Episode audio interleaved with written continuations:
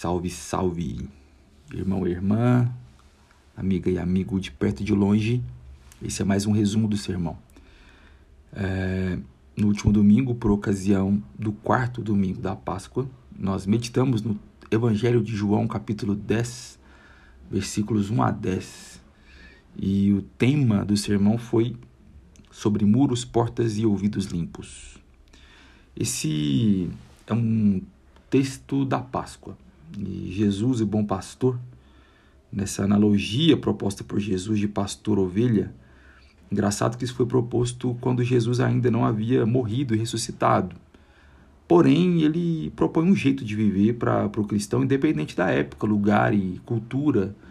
E por isso, sim, é um texto também da Páscoa, porque fala de como se apropriar disso no sentido mais forte ainda, sabendo que o Cordeiro ressuscitou sabendo que Jesus ressuscitou e esses ensinamentos são perenes, independente da época, lugar e cultura, como eu havia falado.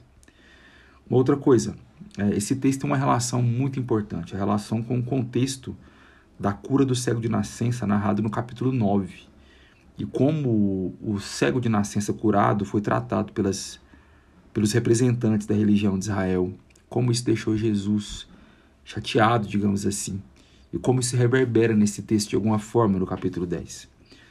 Uma outra coisa ainda na introdução sobre a analogia que Jesus quis usar de dele ser o bom pastor e sermos ovelhas do seu aprisco é, é de se lembrar das características de uma ovelha. É, as ovelhas eram animais leves, animais desatentos, míopes, frágeis e que para sua sobrevivência eles precisavam de um pastor perto.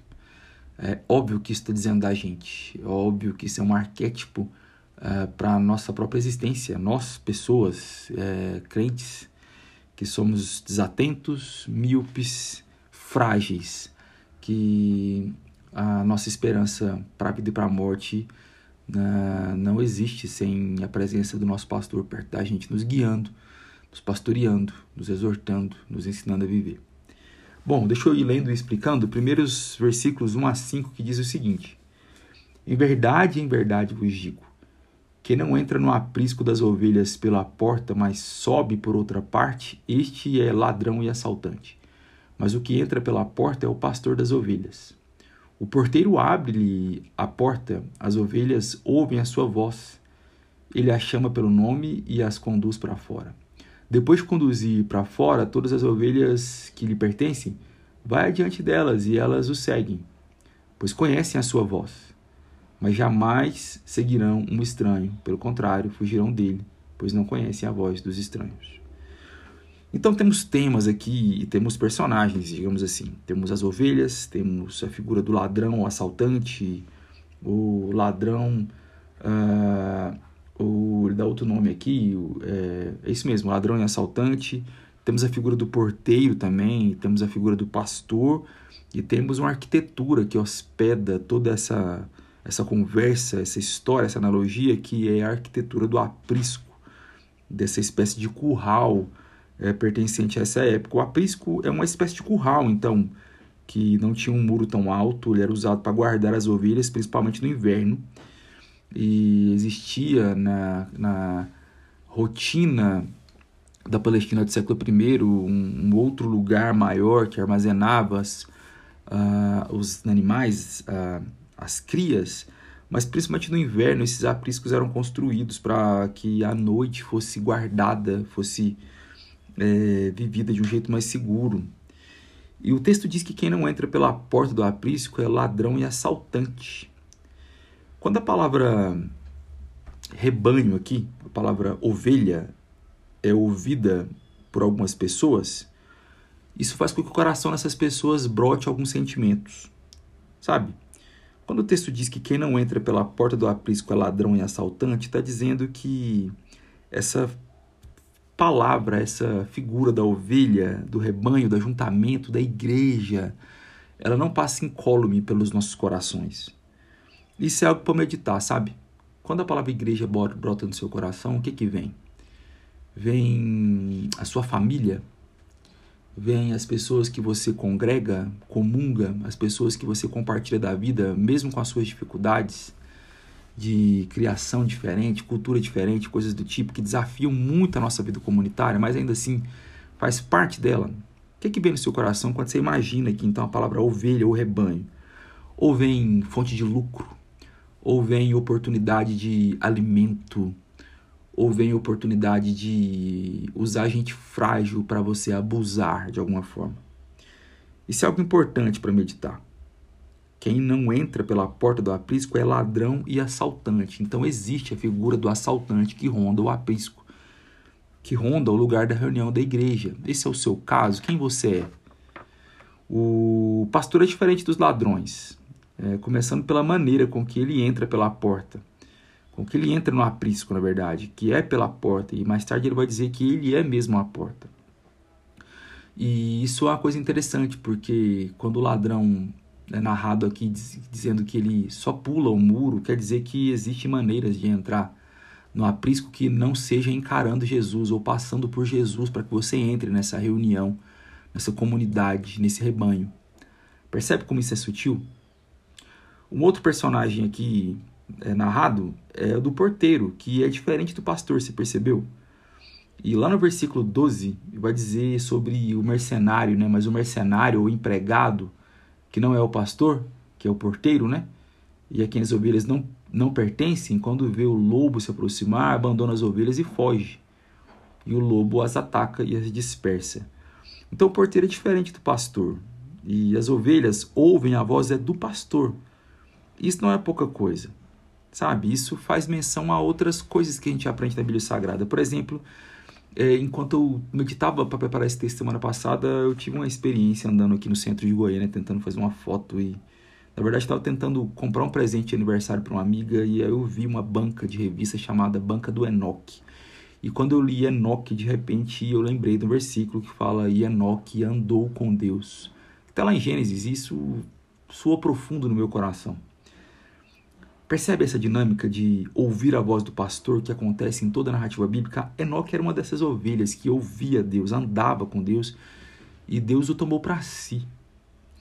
Você consegue lembrar também da relação de Jesus com o Pai, de ouvir a voz do Pai e achar essa voz inconfundível e ter na voz do Pai um combustível para a existência e direcionamento, entre outras coisas, comunhão também, amor, comunidade. E também essa questão de ouvir a voz do pastor, que é diferente da voz do porteiro, que é diferente da voz do mercenário, que é diferente da voz do ladrão e do assaltante, faz menção sim a você e Jesus, a você e o Espírito de Deus. Que eu sei que se você ama Jesus e anda com Jesus, você é um tipo de pessoa que ouve Jesus. Você ouve o Espírito de Deus. O texto também diz que ele a chama pelo nome. O pastor chama cada ovelha pelo nome e cada uma delas. Isso é muito importante. Isso fala de um aspecto é, individual da caminhada cristã que não pode ser um aspecto individualista, porque a fé cristã ela pressupõe essas duas coisas: uma vida comunitária com um chamado individual. E o fato do Cristo, do Senhor, do pastor chamar cada ovelha pelo nome pressupõe o um entendimento de que cada ovelha precisa ter a sua própria experiência com o pastor. Porque o pastor não chama o coletivo aqui nesse sentido, ele chama cada ovelha pelo seu nome e coloca junto com a comunidade, junto com o rebanho. Percebe a dinâmica de individualidade e coletividade, de experiência pessoal com Jesus que você precisa ter você precisa cultivar junto com uh, a cola que Jesus faz com outras pessoas que também tiveram a sua experiência individual com Jesus e faz desse povo um rebanho que precisa conversar, precisa se resolver, precisa trocar ideia, precisa se amar e precisa responder ao mesmo chamado do mesmo pastor. Então eles a chama pelo nome, e isso é importante, e as conduz para fora. Isso diz outras coisas importantes para nós. Fala primeiro da segurança, porque o pastor está perto e conduzindo. E fala da segurança dentro do aprisco, mas também no mundo, fora do aprisco. Esse aspecto dinâmico da caminhada com Jesus que leva a gente para lugares aparentemente mais seguros e conduz a gente para fora, mas com a proteção de Jesus, com o chamado de Jesus, com a garantia de que está tudo bem quando a gente ouve a voz de Jesus e está no mundo. E é preciso estar no mundo, muitas vezes. Bom, depois de conduzir para fora, as ovelhas ouvem sua voz e o seguem. e ele vai adiante delas. As ovelhas conhecem a voz do pastor. Isso fala de sensibilidade espiritual. Lá em 1 João 2,20, o texto diz que fala de uma espécie de unção e conhecimento que cada cristão precisa ter. Isso fala assim da sensibilidade espiritual que cada cristão precisa buscar, de exercitar a limpeza dos ouvidos. E isso diz de algo muito bonito e importante que é quanto mais você ouve Jesus, melhor você conhece a voz de Jesus. Quanto mais você ouve o seu pastor, melhor você conhece a voz do seu pastor e mais diferente, diferente de todas as outras vozes, a voz de Jesus parece. Você precisa exercitar essa limpeza de ouvidos e a gente melhora o conhecimento da voz de Jesus ouvindo cada vez mais Jesus. A gente faz isso lendo a Bíblia, ouvindo as pessoas falarem de Jesus, ouvindo pessoas que amam Jesus falar dele, participando dos meios de graça, usufruindo da palavra de Deus, dos sacramentos, da vida comunitária, lendo as escrituras sagradas mediadas pelo Espírito Santo. Tudo isso vai limpando os nossos ouvidos para fazer com que a gente reconheça com cada vez mais nitidez a voz do nosso pastor eu tenho um exemplo para te dar. Tem um cara chamado Jack White, ele é vocalista de uma banda chamada White Stripes, entre outros projetos que ele tem, Raccoon Tours, uh, The Death Weather, boas bandas. Ele é um cara bem gêniozinho, assim, bem inventivo e tem coisas muito legais. Você sabe que na história da música pop existe uma banda chamada Beatles que ela é incontornável. Você gostando ou não gostando de, de Beatles, você tem que reconhecer que Beatles meio que propôs uma espécie de, sei lá, de fórmula da música pop que se você quiser estudar música pop, você vai ter que estudar Beatles de alguma forma. E o Jack White é um cara que estudou muito os Beatles, primeiro por ser um fã aficionado quando adolescente, depois porque ele é um aficionado na própria música e em tentar achar a fórmula estética, audiófila de fazer alguma coisa legal, soar legal, cool, descolado, ao mesmo tempo marcar gerações. O Jack White foi tão a fundo em estudar os Beatles que fizeram uma, uma, uma desafio com ele e ele topou de que ele conhecesse da, da possibilidade dele conhecer qualquer música dos Beatles em um segundo e ele dizer qual música era. E tem um vídeo muito legal que ele conhece. O entrevistador coloca um segundo da música dos Beatles e para e ele fala qual música era e às vezes até de qual versão, álbum e até mixagem, sabe? Bizarro. Isso fala de alguém que ouviu muitos Beatles e conhece não só Beatles, mas conhece nuances, timbres, uh, sei lá, é, equipamentos, produtores, tudo aquilo relacionado ao universo dessa banda, da época com que foi gravado. Você percebe o que eu quero dizer com isso? A gente precisa ser aficionado com a voz de Jesus mais do que o Jack White era com os Beatles, ao ponto de a gente conhecer a voz de Jesus ah, no primeiro segundo que a gente ouve ele. Isso devia ser um desafio para a gente. O chamado do pastor é dinâmico, então.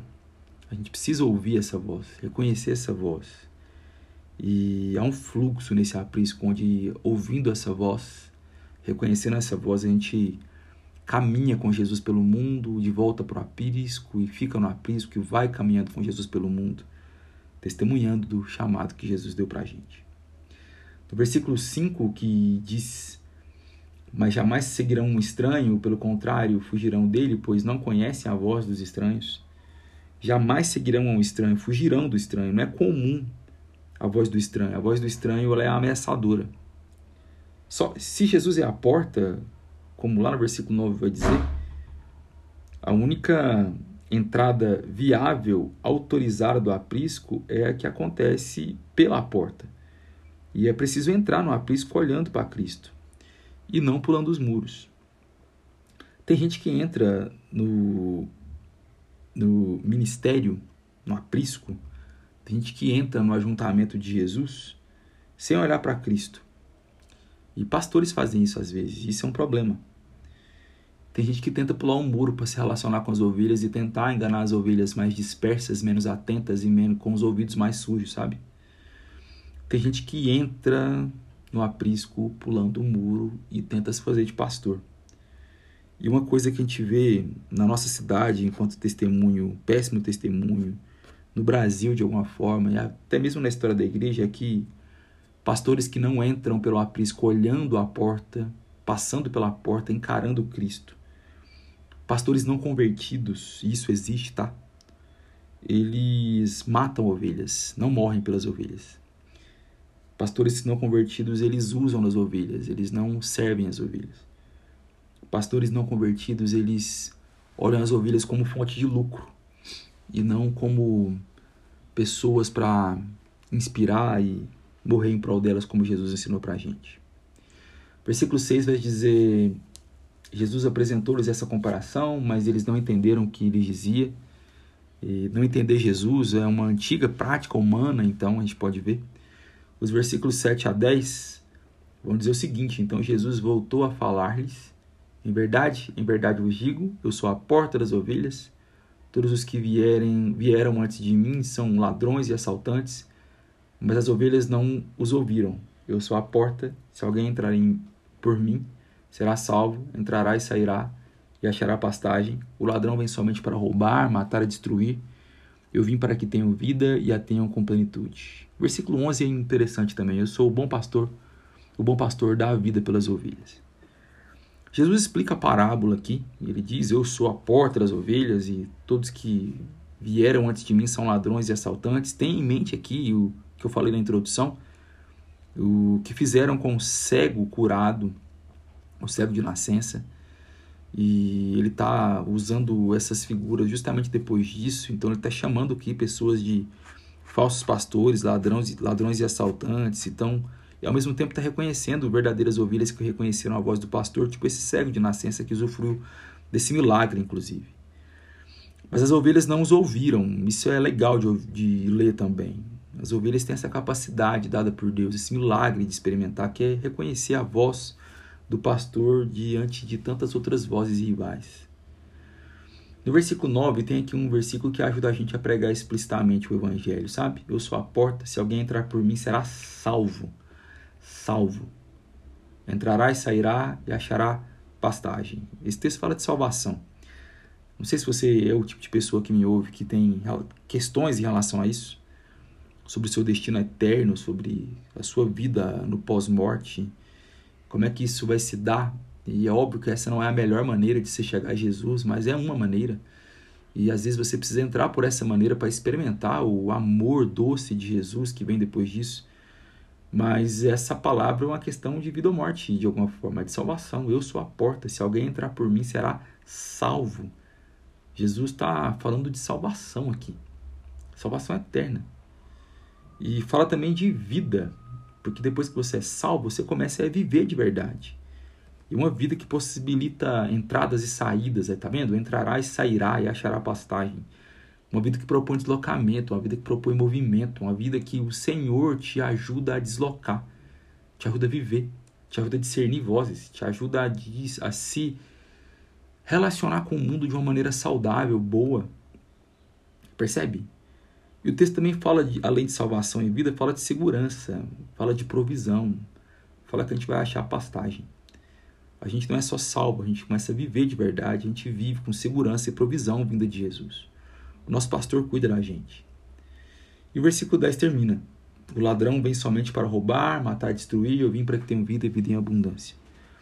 Falsos pastores, aqueles ladrões e assaltantes que pulam um muro, eles roubam, matam e destroem. Uh, o contrário disso é o que o bom pastor faz, o verdadeiro pastor faz. Ele veio para trazer vida e vida com plenitude, vida em abundância. Isso quer dizer que Jesus quer ensinar a gente a viver para além de existir. E Jesus quer te dar vida, vida boa.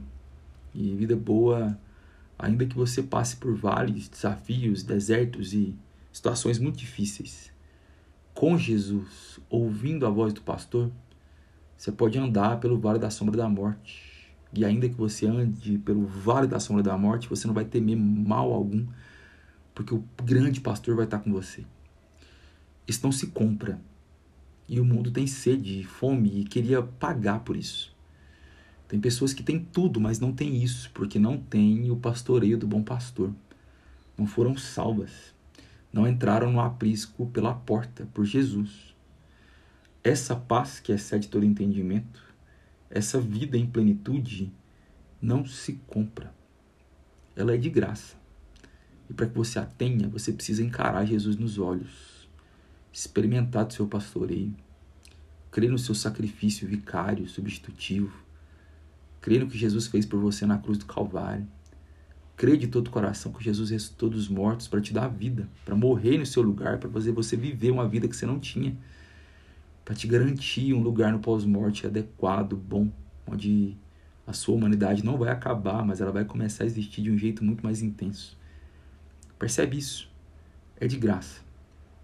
E pode começar a ser vivida aqui e agora, com muita paz, com muita alegria, ainda que você esteja cercado por morte. Ainda assim, uma paz que excede tudo quanto é tipo de racionalização. Uma paz que, ah, que não dá para explicar, mas ela é absolutamente experimentável profundamente experimentável e ela é boa. Entenda isso. Crie no bom pastor. Entenda que viver é mais do que só existir. Entenda que tudo aquilo que muita gente tem tentado comprar em, em tantas outras coisas, ela é dada de graça pelo próprio Jesus. E para que você tenha, você precisa encarar Jesus, olhar Jesus nos olhos, amar Jesus porque ele já te ama e entrar no aprisco das ovelhas. Que Deus te abençoe.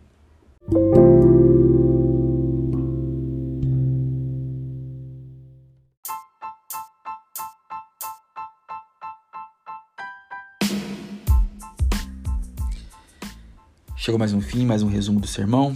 Obrigado você que me ouviu.